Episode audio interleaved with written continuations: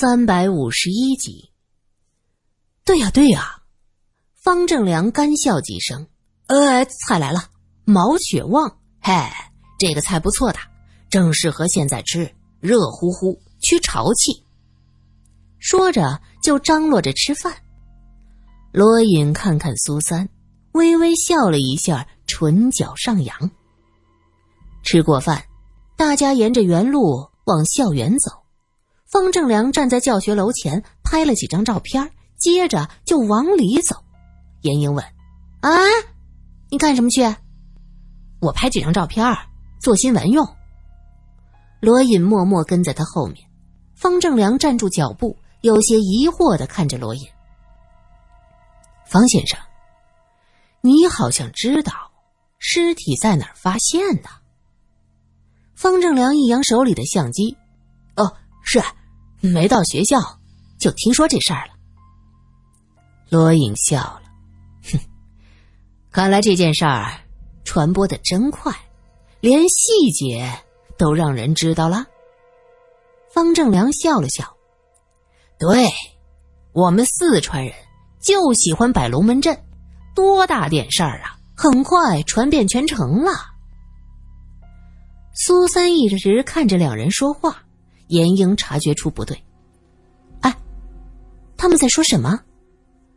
一点小事儿，英子，方先生知道你曾经暗恋过康先生的事儿吗？严英摇了摇头，不知道吧？我从来没有和他说过这事儿。再说了，那会儿只是一时心动，我和康先生什么也没有。方记者拍了几张照片就回去了。罗隐说：“还有人要拜访，既然苏三执意留在严英这儿，就只能提醒他多小心了。”这个方正良有些问题，他刚才说康学儒玩的太大，我不相信一个医学院的教师的风流韵事能闹得满城皆知。成都可不是小县城，达官贵人这么多，这小报记者。真的会对一个大学教师的那些事儿穷追不舍吗？那你的意思是，他可能知道些什么？对，就是这样。你要注意安全。这个电话能最快的找到我。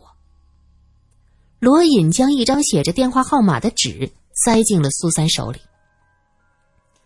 你怎么会对这个案子这么关心啊？康先生这样的人。要是在过去，你恐怕是看都不会看一眼的。那是因为这种扒皮的方式，让我想到了太多的东西。你可知道，藏地有这样的宗教习俗吗？苏三摇了摇头。哎呦，好吓人呐！宗教既然是让人慈悲的，怎么会有这种可怕的东西？不是让人慈悲。是让人心生敬畏，恐怖完全膜拜于某种力量之下。那么人皮人骨头就是最有震慑力量的。我们要去的这个地方凶险异常，神秘莫测，有太多我们不了解的神秘文化。这扒皮恰好就是其中之一呀。我总觉得康学儒的死可能另有玄机。这不仅仅是情感纠葛这么简单。若是能查明此事，也算是我们进藏前的演练了。我明白了，真是，世界之大无奇不有呢。哎，玉伟呢？他怎么没有过来？苏三这时才想到没见到玉伟，那是因为他被萧晴抓走了。罗隐憋着笑，在苏三耳边低语着：“什么？萧琴？”苏三想到性格跳脱的玉伟刚跑到成都，就被随后赶来的萧琴抓回去。萧琴这个人一定是用尽了办法和手段，估计又是各种的墨迹和威逼利诱，想想都精彩。因为人皮事件带来的些许阴霾，也在瞬间一扫而空。这可是无比好玩的事儿啊！能看到玉尾吃鳖耶！苏三送罗隐回来，走到蝙蝠公寓的门前，就看到林小姐抱着她的黑猫坐在藤椅上，像是在晒太阳。大约是看到有人走过来，他抬起头，眼睛半睁的看向苏三。哦，是苏小姐。这女人说话的声音干涩的像生了锈，嘶哑难听。苏小姐是打算在这儿住了。林小姐的手一下下抚摸着黑猫。那猫大约是阳光晒得舒服，喉咙里呼噜噜的，很惬意。是，在朋友这儿借住几天，怎么了？林小姐好像不欢迎啊。欢迎不欢迎呢？轮不到我来说。只是苏小姐，这里的是是非非太多了，你也看见了。忽然就死了两个人，这魂呐，怕是没走远。你晚上可得小心，别遇着点什么。林小姐刻薄的笑着，目光阴冷。苏三真诚的说道：“林小姐，你不了解的。”其实我这个人是最喜欢管闲事儿的，而且生冷不忌，见鬼抓鬼。我对这儿很感兴趣。他说到这儿，还向四周看了看，露出一副满意的表情。林小姐冷笑一声：“哼，好奇。”他突然拍了那只黑猫一下，黑猫睡得正舒服，被人这么一拍，嗷的一声起来。弓着背，尾巴直直的像棍子，浑身的毛都炸了起来。他用几乎细不可闻的声音说：“会害死猫的。”苏三没理他，转身就走，一直走到楼梯口，他都能感觉到后面有两道冰冷刺骨的目光。这个林小姐。瘦削脸，青黄脸色，高高的颧骨，面相刻薄又凶悍。苏三心想着：这学校是怎么想的？怎么找了个这个面相的人来看管女生宿舍呢？不过也只是啊，也只有这样的人才能让女孩子们心生畏惧吧。他踩着木头楼梯向上，楼梯咯吱咯吱的作响。走到二楼的时候，一个女生突然冲过来，冷冷的看着他。苏三有些无语，心想：你们这学校的人怎么都喜欢拿这个眼神看人呢？这女生正是自称和死者马宁是同乡的胡艳萍。胡同学，你有事儿吗？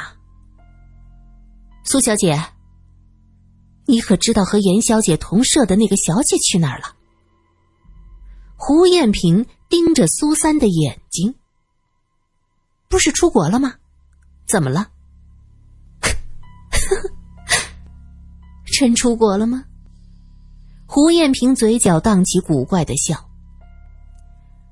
是严小姐说她出国了，可是从始至终，大家只看到她留下的辞职信，连人影都没见过。也许他没走呢。苏三一愣：“你什么意思？没走？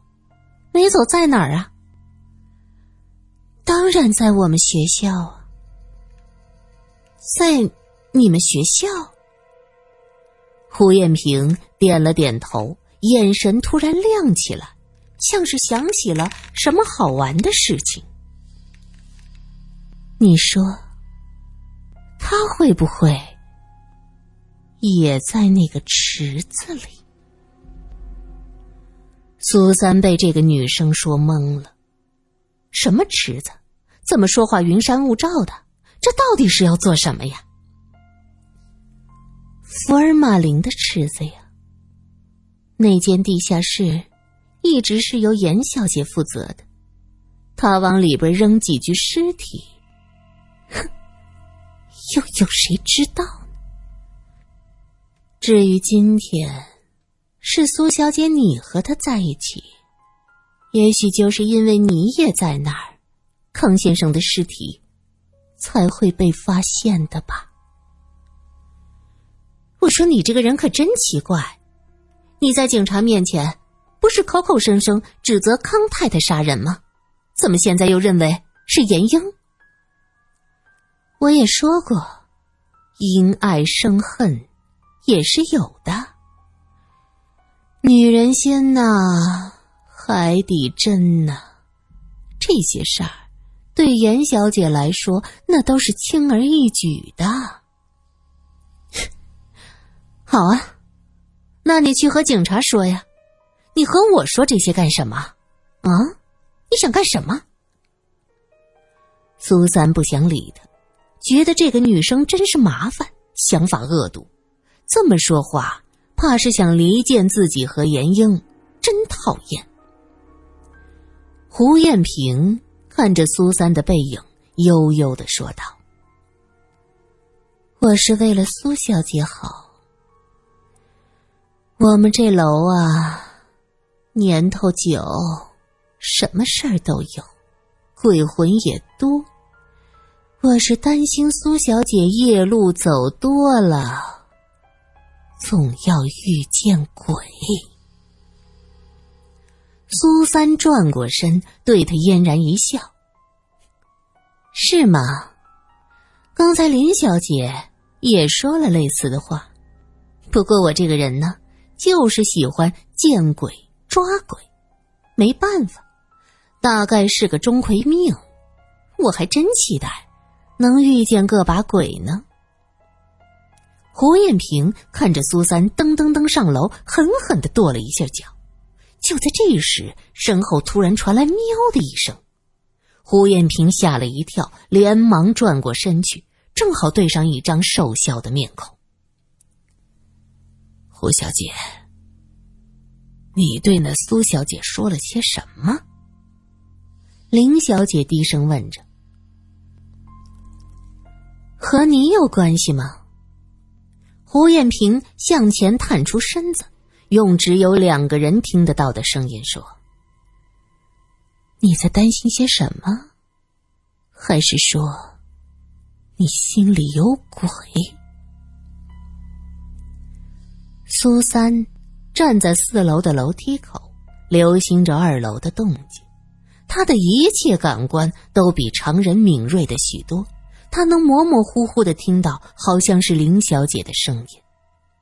苏三的后背发凉，看着林小姐一直在后面跟着自己，而且还听到了自己和胡艳萍的对话，这两个人太奇怪了。喂。你怎么去了这么半天？哼，你们还真是郎情妾意啊！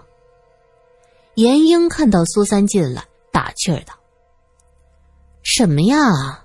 是还没进门就让你们那位林小姐给教训？走到二楼又遇见那个胡小姐，啊，就是那个马宁的同乡。嘿，我发现你们这不该是医学院，应该是文学院，一个个说话阴阳怪气。”叫人云里雾里，嘿，我说这是从哪儿学的呀？你搭理他们干什么呀？林小姐是最最讨厌的，像个老巫婆一样。我们看见她都绕着走。至于那个胡艳萍，哼，你瞧瞧她那回的眼神，恨不得把康太太给吞了。对，严英的形容非常准确。胡艳萍当时看到康太太时，那个眼神恐怖到了极点，充满了仇恨。按照他的说法，那是因为他同乡好友冯宁被康太太害死。可是他那副咬牙切齿的样子，可不像是基于对朋友的情谊，尤其是刺激康太太说马宁是为了给康先生戴绿帽子，那活脱脱就是一个吃醋的前女友啊！哎你说说，有没有可能这胡艳萍喜欢马宁？苏三试探着问。嗯，这个很有可能。今天他的表现太奇怪了，就像个杜甫。哎，他跟你说什么？他说这楼里有鬼，让我小心别撞着。还说，苏三想了想，字斟句酌的说道：“还说，原来和你同住的那位小姐，嗯，可能被鬼抓走了。说那个人。”只留下了一封辞职信，说自己出国，别的谁也不知道。没准儿叫这楼里的鬼给杀了，也扔到那个解剖池子里呢。切，嘿，这想法新鲜。但是我今天清点过尸体，只多出一具，就是康先生，还真没别的。不过你说的对，这儿啊，还真不像医学院，这些学生的联想能力。那绝对够得上文学院的水平。苏三躺下，看着上面的帐子，那个铁钩子就在眼前。苏三像是发现了新大陆，指着铁钩子说：“我现在看什么都有疑点。哎，我怎么觉着这钩子上有血迹呢？”严英吓了一跳。连忙从床上跳下来，“嗯，什么？哪哪哪里的钩子？”苏三起身指着那铁钩子，“这儿，我觉得这儿有血迹，你能看见吗？”苏三本来不想提这事儿，可是林小姐和胡艳萍的话在他心头萦绕着，他可不希望自己的老同学是个坏人，他心想，得试他一试。严英闻言，脱了鞋，站在床铺上，努力的探着头向上，嘴里还嘟囔着：“哪儿啊，在哪儿啊？血迹在哪儿啊？”苏三指着那个钩子。严英想了想，跑下去穿上鞋子，在自己的床头柜上取出酒精棉球，拿了一块出来，踩着床，伸手在铁钩子上擦了一下，果然。这酒精棉上有一些红色，他放在鼻子边闻了一下，呀，是有血腥味儿，真的是血！我的天哪，苏苏，你是千里眼吗？这都能发现？这里为什么会有血迹呢？苏三指着铁钩子问道：“这也许是蚊子血。”蚊子可是吸人血的。蚊子，那一定是蚊子被人打死在铁钩子上了。可你看这个高度，可能吗？莫非你那个同宿舍的小姐个子很高，比咱们俩都高？那不可能，她比我矮。我刚才插一下是勉强够的，她在那儿打蚊子，这好像是不可能。这就奇怪了。